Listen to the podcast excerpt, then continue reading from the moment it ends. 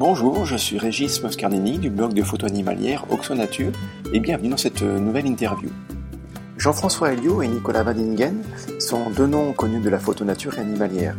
Ce duo de photographes, formé en 1983, est intimement lié à la Brenne.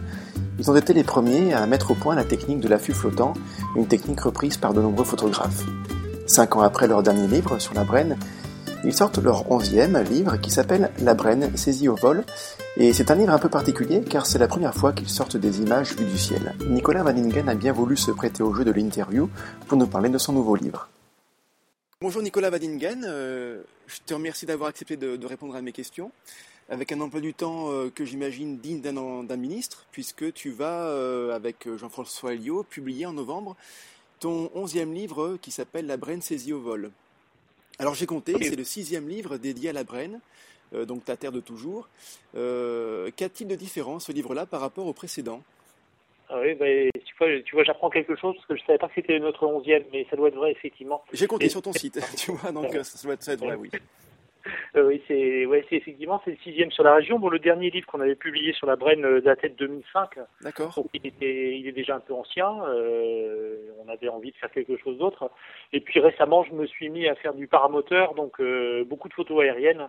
Et à chaque, au début vraiment sans penser à faire un livre avec, mais à chaque sortie, je ramène entre 3 et 7, 8 bonnes, vraiment bonnes images. D'accord sans vouloir être trop prétentieux, mais vraiment au retour, euh, et je regarde ça avec beaucoup de plaisir et je me suis dit, voilà, après une, une centaine de vols au-dessus de la région, euh, ça fait une masse d'images assez colossale. Et voilà, j'ai voulu les utiliser et, faire un bouquin euh, avec ça. Donc la démarche que tu as eue, c'est pas de te dire je vais faire un livre, donc je vais faire du paramoteur. C'est d'abord je fais du paramoteur, euh, donc du coup je vais utiliser les images que j'ai pu avoir avec. C'est ça en fait. Oui, bon, c'est un, un, peu lié. Hein. je suis photographe depuis toujours. Tout ce que je fais, ça tourne toujours autour de la photo. Hein, D'accord du paramoteur, de la plongée, du, de, de l'escalade, de ce qu'on veut. Euh, à chaque fois, c'est parce que j'ai envie de faire une photo comme ci, très particulière, etc. Et le paramoteur, c'est parce que euh, j'en avais marre euh, que les pilotes d'hélico ou d'avion arrivent en retard le matin et que je rate le lever du jour. Ah d'accord, donc tu étais en fait tributaire du, du pilote ouais. Et... Absolument, et je peux être autonome, et puis du coup, voilà, c'est le moyen le plus simple d'être autonome. Parce qu'il ne faut, pas de il faut pas de permis, ou en tout cas quelque chose, quelques heures de formation, ça suffit alors, du coup. Ouais, il faut, il faut un permis, mais ça se, le permis se passe assez facilement. Il faut euh, une dizaine, une douzaine d'heures de formation euh, quand on est assez doué. Et puis, euh, et puis voilà. Après, c'est, c'est à chacun de, de mesurer s'il est capable ou pas capable. Et puis ensuite. D'accord. C'est pas toujours facile, on, ne décolle pas toujours du premier coup. mais par contre, il faut être un peu bricoleur peut-être pour, pour régler quelques petits soucis de, de moteur, non? J'ai pas, pardon, j'ai pas entendu. Il faut être un petit peu bricoleur peut-être, non pour, ah oui, oui, oui, oui, bah, c'est comme une mobilette. Hein, voilà, c'est ça. Pas souvent qu'une mobilette, quoi, voilà. D'accord.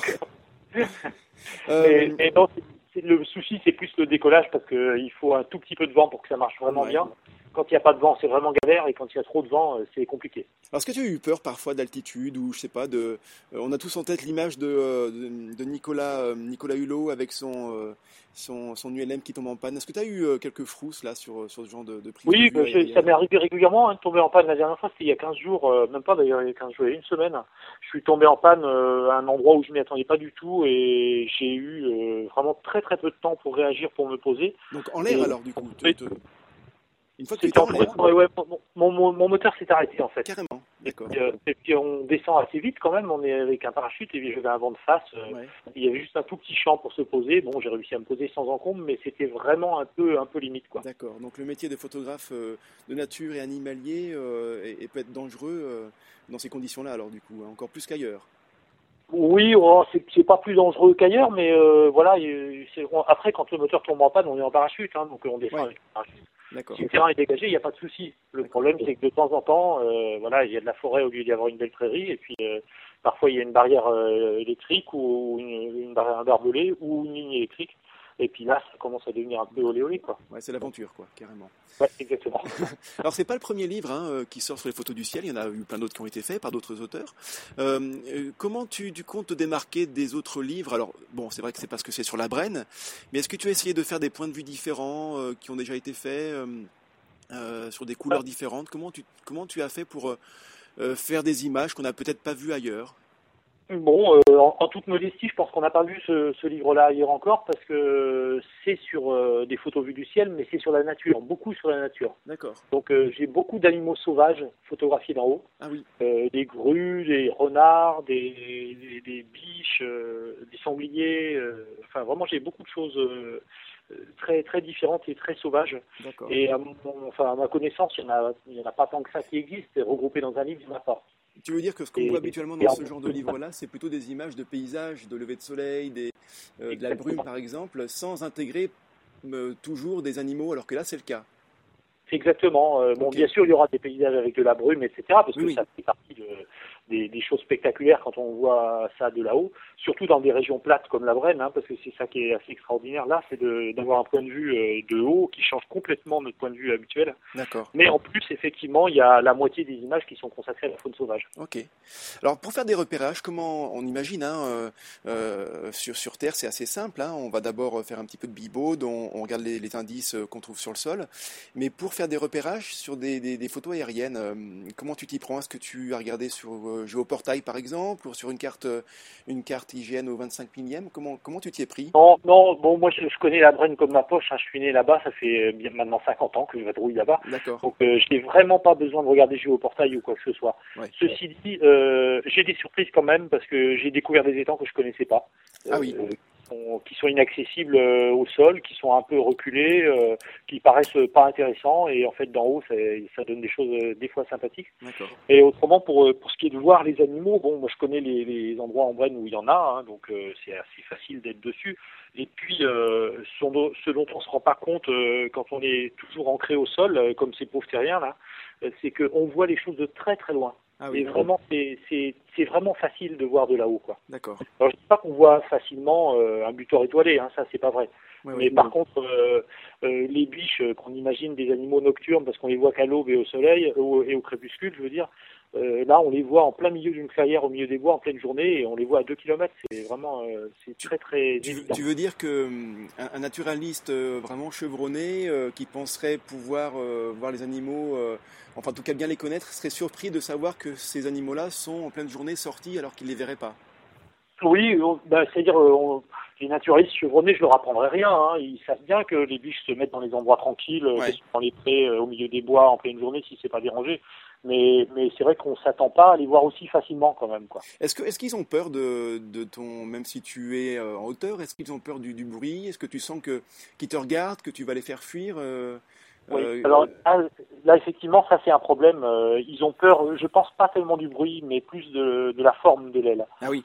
ça c'est un, ça c'est un souci effectivement. Une espèce de, de euh, réflexe inné de survie. Oui. De voilà, de fuite assez rapide. Mais les animaux qui sont sédentaires s'habituent très vite.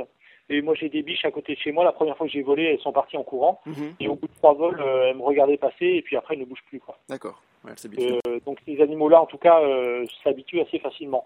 Après, euh, c'est vrai qu'il y a des oiseaux qui réagissent par la fuite facilement, et puis d'autres qui bougent pas. Ça dépend des individus, ça dépend des espèces. Et évidemment, ça dépend de la distance à laquelle on est. Oui, oui bien sûr. comme d'ailleurs les photos de sur Terre, hein, c'est la même chose. Hein, si on veut s'approcher un oui, exactement, trop, c'est la même chose. Alors, c'est vrai que moi, en, paramoteur, bon, je fais beaucoup de photos au téléobjectif, mhm. donc je ne m'approche pas en fait très très près. Hein. Je, je, suis assez haut, à, en général à plus de 150 mètres de haut et du coup euh, je dérange peu quoi. Enfin j'ai l'impression de déranger peu, même si euh, je, sais hein, qu'il y a des oiseaux qui s'envolent, etc. Après je je fais pas de sur place, hein, je passe et je m'en vais quoi. Donc euh, c'est un dérangement qui est très très circonscrit. Alors, j'allais y venir justement, techniquement, est-ce qu'il y a une énorme différence entre une prise de vue sur Terre Est-ce que tu utilises le même appareil Est-ce que tu as les mêmes objectifs voilà, est-ce que, est-ce que tu as été euh, confronté à des difficultés que tu n'avais pas prévues pour les prises de vue comme ça aériennes? Au, niveau technique, hein, j'entends. Hein. Ouais, oui, non, j'ai pas, j'ai pas eu de difficulté imprévue. Euh, ce qui est la grosse différence, c'est que quand on est en l'air, on est en mouvement, donc il faut une vitesse rapide. D'accord. Parce que en, dessous du millième de seconde, c'est très très aléatoire. Les, les, vibrations, les mouvements émis par le moteur, par exemple, tout ça. il y a voilà exactement les ascendances. Euh, la voile n'est pas très très stable, hein, donc on est secoué un petit peu. Mhm. Euh, quand il y a du vent en particulier, c'est vraiment, euh, enfin bon, ça bouge hein, quand même. Donc au, millième avec un, gros téléobjectif, ça peut être des fois difficile de, de, de, l'avoir ce millième de seconde. Tu, comment des fois c'est difficile d'avoir le, millième de seconde et puis au téléobjectif 400 et au-delà, le millième ne suffit pas. Ah oui. Donc voilà, là on a on a un peu des difficultés pour ça. D'accord. Mais globalement, c'est pas extrêmement compliqué, hein, surtout grâce à l'autofocus parce que à l'œil nu, faire la mise au point euh, avec les vibrations qu'on sent dans le dos, on voit en fait pas si bien que ça, mhm. et on a du mal à faire la mise au point. En tout cas, moi j'ai du mal à faire la mise au point à l'œil. Donc je préfère me, fier à l'autofocus. D'accord. Euh, alors je sais pas, euh, je connais pas ce genre d'appareil, mais il faut tenir un, espèce de, c'est quoi, c'est un, un manche à balai, c'est la même chose? Ah non non pas, pas du tout. Non, non, pas du tout. C'est un, c'est un parachute. Euh, c'est un parachute. Hein, et dans le dos, on porte une hélice, un petit moteur avec une hélice. Et moi, une, fois en l'air, je lâche tout. Hein, je suis. Ah, donc tu as tes euh, deux mains libres en fait pour tenir l'appareil. Les deux mains libres et je suis assis comme dans une chaise. D'accord. Et c'est dans le vide. Et puis euh, je déplace la voile vers la gauche en m'appuyant sur la gauche et vers la droite en m'appuyant sur la droite comme un vélo. Ok. D'accord. Ça va être quand même assez folklore, j'imagine parfois quand même. Hein. Oui. Bon, des fois on a envie de tourner un peu plus vite parce qu'il y a quelque chose qu'on a vu et un virage un peu rapide, donc on, on tire sur le frein avec une main, mais globalement, j'ai les deux mains libres, c'est assez, assez simple. Quand même. Ok. Alors depuis 1983, donc tu signes tes photos avec euh, à deux mains avec Jean-François Elio. Euh, pour ce travail-là, euh, donc vous pouvez pas monter à deux sur le sur le paramoteur. Comment vous êtes-vous euh, concerté pour, pour les prises de vue? Est-ce que ça a été équilibré Une fois toi, une fois une fois Jean-François? Comment vous avez fait? Non, pour être honnête, c'est pas tout à fait équilibré parce que Jean-François ne fait pas de paramoteur, il refuse de monter sur cet engin. Je le comprends. Il dit jamais ça. mais, euh, mais il a fait, il a fait des photos en hélico, en ULM, en avion, mhm. et voilà, il y a des, tout n'est parti en paramoteur. D'accord, bon, très bien. Euh, donc j'ai écouté un de, un de tes passages, enfin ton passage sur France Inter au mois de juillet dernier. Euh, je ne sais pas si tu te souviens, ça avait été très intéressant. C'était euh, avec, euh, comment s'appelle-t-il Voilà, c'est ça. et donc tu avais dit que, tu, que la plupart de tes voyages étaient liés souvent aux migrations des oiseaux pour les suivre. est-ce que, est-ce que si tu as, est-ce que tu as voulu faire ces photos aériennes, c'était aussi pour quelque part te mettre à la place des oiseaux et puis, puis vivre un petit peu ce qu'ils vivent? Est-ce que tu as un petit peu cette impression-là? Ouais, c'est exactement ça, effectivement. Mes premiers voyages, c'est ça, hein, les, les, suivre les grues en, particulier au départ. Et puis là, aujourd'hui, c'est ça aussi, c'est pour voir un petit peu euh, la région comme la voient les oiseaux, quoi. Et c'est vrai qu'on découvre, on découvre plein de choses. Il y a des choses qu'on n'analyse pas forcément très facilement au sol. Euh, par exemple, euh, est-ce qu'un étang va être accueillant pour les oiseaux ou pas? Et comment est-ce qu'ils voient si, si, cet étang est accueillant? Et en fait, quand on est en l'air, ça saute aux yeux. C'est ah vraiment euh, très évident. C'est la couleur de l'eau ou, ou l'impact de la végétation sur le sur l'étang. Euh, ça se voit immédiatement. Ah en, une demi seconde, on sait si euh, si j'étais un oiseau, si j'allais me nourrir ici ou, ou là. D'accord. Donc ça, ça, explique parfois des comportements d'oiseaux qui nous nous paraissent complètement obscurs et finalement le simple fait d'être d'entre hauteur, on peut mieux les comprendre. Exactement, ah c'est exactement ça. Et puis, euh, puis il y a d'autres choses assez mystérieuses. Par exemple, en hiver, moi j'ai volé en hiver là dans la neige, et il y a quand toute la région était recouverte de neige, on se demande toujours euh, comment les oiseaux y font pour trouver le petit filet d'eau tout petit, le petit filet d'eau libre qu'il y a au milieu des de neige, etc. Que nous on peine à trouver au sol. Mais en fait, quand on est en l'air, euh, ça se voit à 2 km. Hein, ah et ça, toi, tu le vois avec tes yeux d'humain. Alors, on imagine des oiseaux avec des yeux faits pour ça, quoi, hyper performants. Bien sûr, bien sûr, ils sont encore plus performants. Voilà. C'est encore plus facile pour eux. Ouais. Euh, donc tu es parti euh, deux mois en Russie euh, il y a quelque temps de ça, dans la toundra en plein hiver. Est-ce que ça te donne pas envie de passer un peu plus de temps dans des pays plus lointains, plus lointains, plus exotiques Est-ce que tu n'as pas plus envie de ça maintenant que tu connais vraiment bien bien la Brenne? Ah mais je, je, voyage assez régulièrement là. donc je pars au Niger dans trois semaines et je reviens de Bornéo. Euh, voilà, j'étais à Bornéo à nouveau en février, j'étais en Casamance au mois d'avril. Euh, non, je voyage pas mal. Ah oui. Euh, ce qui, ce qui me, ce qui m'épate à chaque fois, c'est que je vais dans des régions du monde où il y a de la faune, hein, comme Bornéo par exemple, c'est quand même un haut lieu de la faune mondiale. Et, et, à chaque fois que je reviens en Brenne à la bonne saison, je me dis mais bon sang, mais il y a autant de faune chez nous que dans ces mmh. coins-là qui mmh. sont mondialement connus. D'accord et ça, c'est très plaisant. Je sais plus qui est-ce qui disait ça, mais quand on aime, il faut savoir partir. Euh, c'est un, auteur qui a dû sortir ça un jour. Est-ce que cette phrase te correspond bien? Ouais, je suis assez d'accord avec ça, effectivement. Et il faut savoir partir pour, euh, pour mieux comprendre quand on revient ce qui se passe là où on est. D'accord. Et ça, tu l'appliques euh, à chaque fois que tu fais un voyage, tu le, tu le comprends encore mieux quand tu reviens dans ta Brenne natale. Oui, exactement. C'est exactement ça. Alors, pour se procurer le, ton, ton, ton livre, donc euh, La Brenne saisie au vol, comment peut-on faire? Alors donc il y a en ce moment jusqu'au week-end du 11 novembre, il y a une souscription qui est en cours où on peut euh, acheter le livre moyennant une petite réduction parce qu'on l'achète sans le voir. C'est en fait pour nous aider à financer l'édition. Hein. Oui, parce que j'ai. Et puis après, librairie euh, donc on peut le trouver sur internet facilement en tapant euh, souscription Bren ou Elio Van et on le trouve. je, euh, mettrai le lien, je mettrai le lien sous l'interview, donc les, les, auditeurs et les lecteurs pourront, pourront l'avoir. Euh, et après, on pourra le trouver en librairie, sur Amazon, il sera distribué à peu près normalement. en librairie, j'espère bien qu'on le trouvera dans les Fnac, Amazon, etc. D'accord, parce qu'en fait, tu, vous êtes votre propre éditeur, hein, si j'ai bien compris, c'est ça hein? Donc là, on édite nous-mêmes, oui, comme on fait toujours sur les livres sur notre région. Euh, on édite nous-mêmes avec Jean-François. Et donc on assure aussi la distribution, ce qui explique qu'on ne l'assure pas toujours très très bien parce que c'est quand même pas notre métier principal. Oui, d'accord, très bien. Et eh bien écoute, je te remercie Nicolas euh, d'avoir passé ce temps pour Auction. Euh, j'invite vraiment ceux qui nous écoutent à, aller sur ton site, hein, et puis donc sur, votre site parce que tu es avec, euh, avec Jean-François Elio, pour avoir un aperçu du, donc, de ton superbe livre, parce qu'on peut voir quelques images. Hein sur, sur la page de souscription.